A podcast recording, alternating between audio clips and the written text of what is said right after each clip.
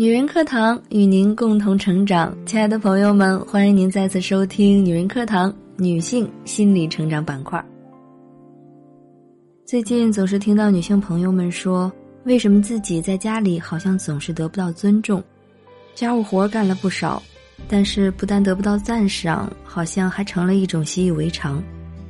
听完下面这篇文章，你也许能够找到答案。一起聆听。来自于作者牛油果的婚姻里的这三年，决定了你的家庭地位。前两天，我的大学同学凯丽突然加我微信，她想和我聊一聊她的婚姻，也想给姑娘们一些忠告。她是个山东姑娘，毕业后留在北京打拼了几年，嫁给了一个北京老公。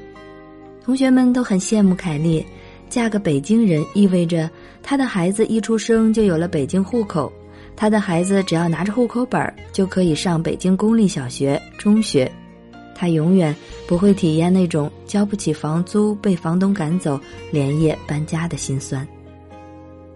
他们举行了一场盛大的婚礼，还去了马尔代夫度蜜月。婚后，凯莉就辞职了，安心的在家里相夫教子。婚后第二年，凯丽公婆的房子拆迁，分了八套回迁房，她老公又是家中独子，他们每个月光收租金就是四万元。凯丽虽然嫁得好，但她在家里的地位却低到尘埃，因为刚结婚那会儿，全世界都觉得她高攀了，久而久之，她自己也这样认为。凯丽把自己放得很低。她默默地包揽了全部家务。夏天太热了，她老公没有开空调的习惯，她会在她老公午休的时候给他扇扇子擦汗。新婚第一年，凯丽的婆婆乔迁新居，邀请了七大姑八大姨来家里做客。凯丽化身厨娘，洗切炒端，忙得不亦乐乎，炒了一大桌子的菜。自己却累得在厨房随便扒拉几口。吃完饭后，亲戚家小孩尿裤子了，凯丽婆婆唤着：“凯丽，快来帮忙给宝宝洗屁屁、换裤子。”二叔喝醉了，躺在沙发上吐了一地，凯丽老公又让他去清理呕吐物。凯丽像个保姆，任劳任怨的做着一切。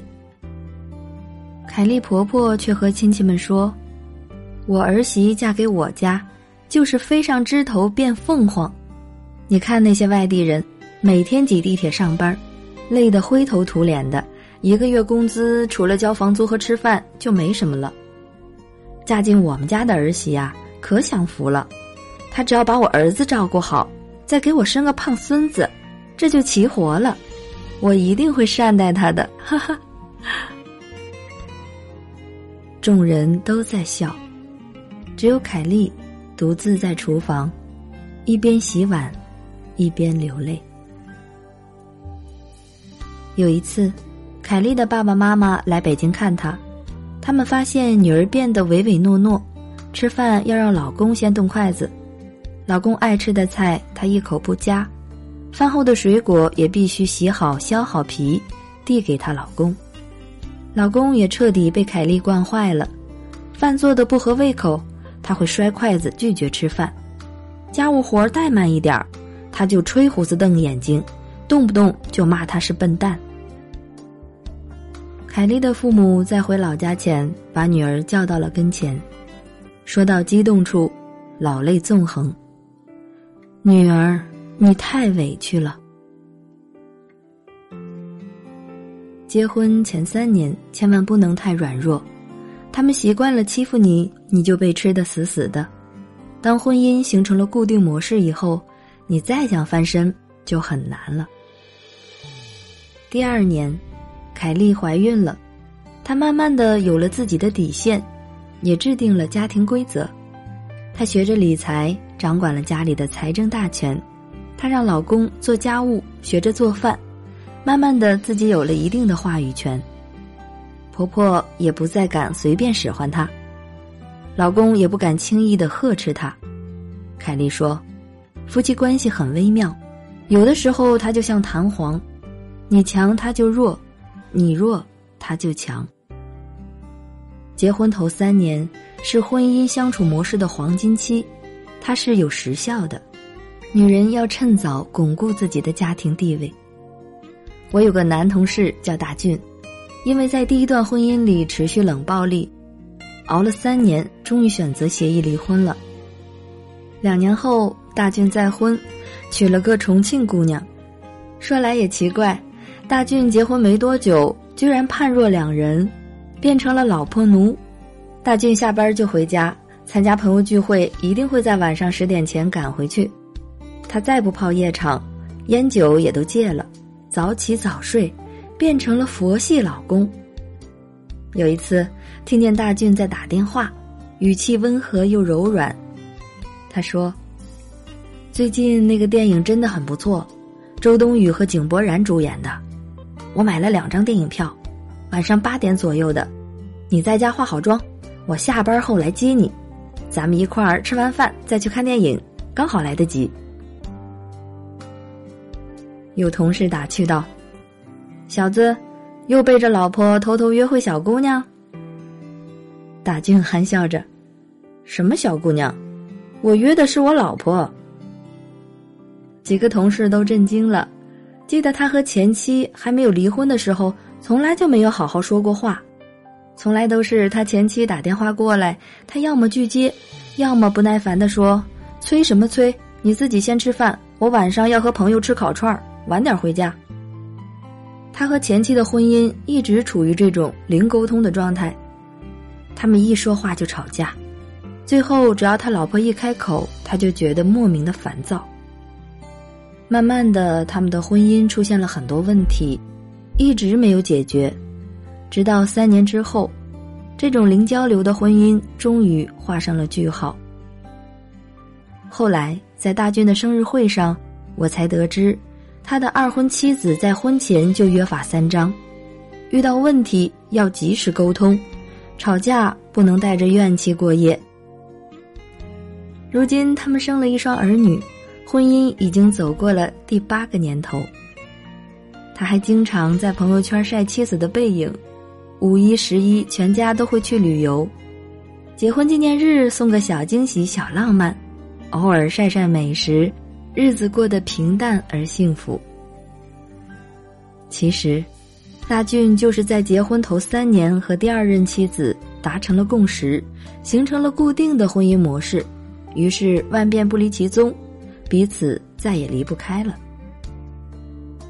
美国有个婚姻习俗，他们把结婚的第三周年称为“皮革婚”，也就是说，走过三年时光以后，婚姻就像皮革一样有韧性，关系不会轻易的断裂。新婚期，夫妻还处于磨合期，他们都在一天天的相处中试探彼此的底线。比如他第一次凶你的时候，你为了避免矛盾，忍让他的坏脾气，下一次他的态度会更加恶劣。你第一次发现他在微信里和美女聊骚，你问他是谁，他随便解释一下，你就选择相信他，那下一次他就有胆量约那女孩见面。第一次和婆婆发生矛盾时，他说我妈不容易，然后让你去给他妈道歉。你念在夫妻情分上，吭哧吭哧的去道歉，下一次，婆婆还敢欺负你。第一次，他动手打你的时候，你只会缩在角落里哭泣，第二天仍然给他洗衣做饭。那过不了多久，他还会举起拳头。你为了表现自己是个贤妻良母，主动洗碗拖地。对他下班后瘫在沙发上看电视的行为视而不见，他会认为是一种默认。三年后，你再因为洗碗、拖地等家务和他争执，他宁愿和你吵翻天，也不可能一起分担家务。他会问你，为什么刚结婚的那几年你假装贤妻，洗碗做饭不用我帮忙，现在你居然要我洗碗呢？没想到你心机这么重，你变了。看吧，这就是你那被惯坏的老公。他习惯了当饭来张口、衣来伸手的巨婴。等到有一天，你告诉他必须自己动手丰衣足食的时候，他就会反过来指责你变了。你也会觉得他变了。婚前是顶天立地的男子汉，婚后却变成了三不管的甩手掌柜。原因就在于结婚前三年，他对家庭的参与度太少了。习惯成自然了。有人说，婚姻幸福与否、能否稳固，主要看婚后前三年，也就是婚后一千天。结婚后的最初三年，必须先经历相爱、吵架、接受彼此不同的过程。这是健全的婚姻必须要经历的过程。结婚第一年时，彼此都是外貌控。大多数人容易忽略对方的缺点，并以爱的名义谅解对方所有的错误，这是一个必然的过程。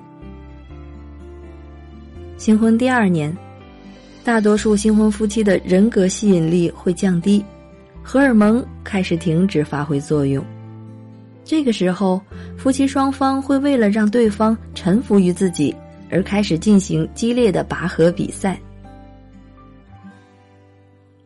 婚姻到了第三年，是彻底觉醒的阶段。到了这个时期，心路历程悄然发生改变，夫妻会慢慢明白，争吵不能改变什么，但不能改变，并不代表斗争就此结束了，只是这个时期的斗争发生了形式上的改变，从最初打打闹闹的感情消耗战，转变成了适应对方而展开的磨合战。那些在长期的争吵中慢慢死去的婚姻，大部分都是因为在结婚头三年没有经营好，就像孩子前三年没有教育好，等到长大成人了再去教育就晚了。新婚头三年是一把双刃刀，它给了你激情，也令你痛苦。它是一段婚姻旅程的必修课，考试及格的人。才能通往幸福的隧道。好好经营着宝贵的新婚时光吧，因为这三年的婚姻质量，决定了你在家庭的地位。好了，今天的节目就是这样了，感谢您的聆听，我是主播暖意阳光。如果你喜欢我们的节目，欢迎您在文末留言点赞鼓励。如果想获得节目的文字稿，欢迎您关注“女人课堂”微信公众号，FM 幺三三二，更多精彩女性成长内容与您共享。我们下期再见。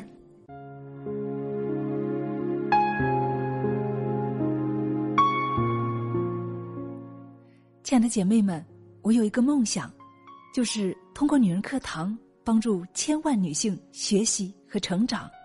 从而也让姐妹们身后的千万个家庭获得幸福。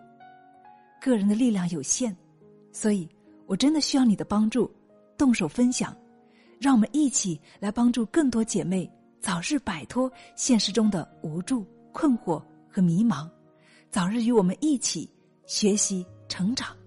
非常感谢，亲爱的，谢谢你的支持。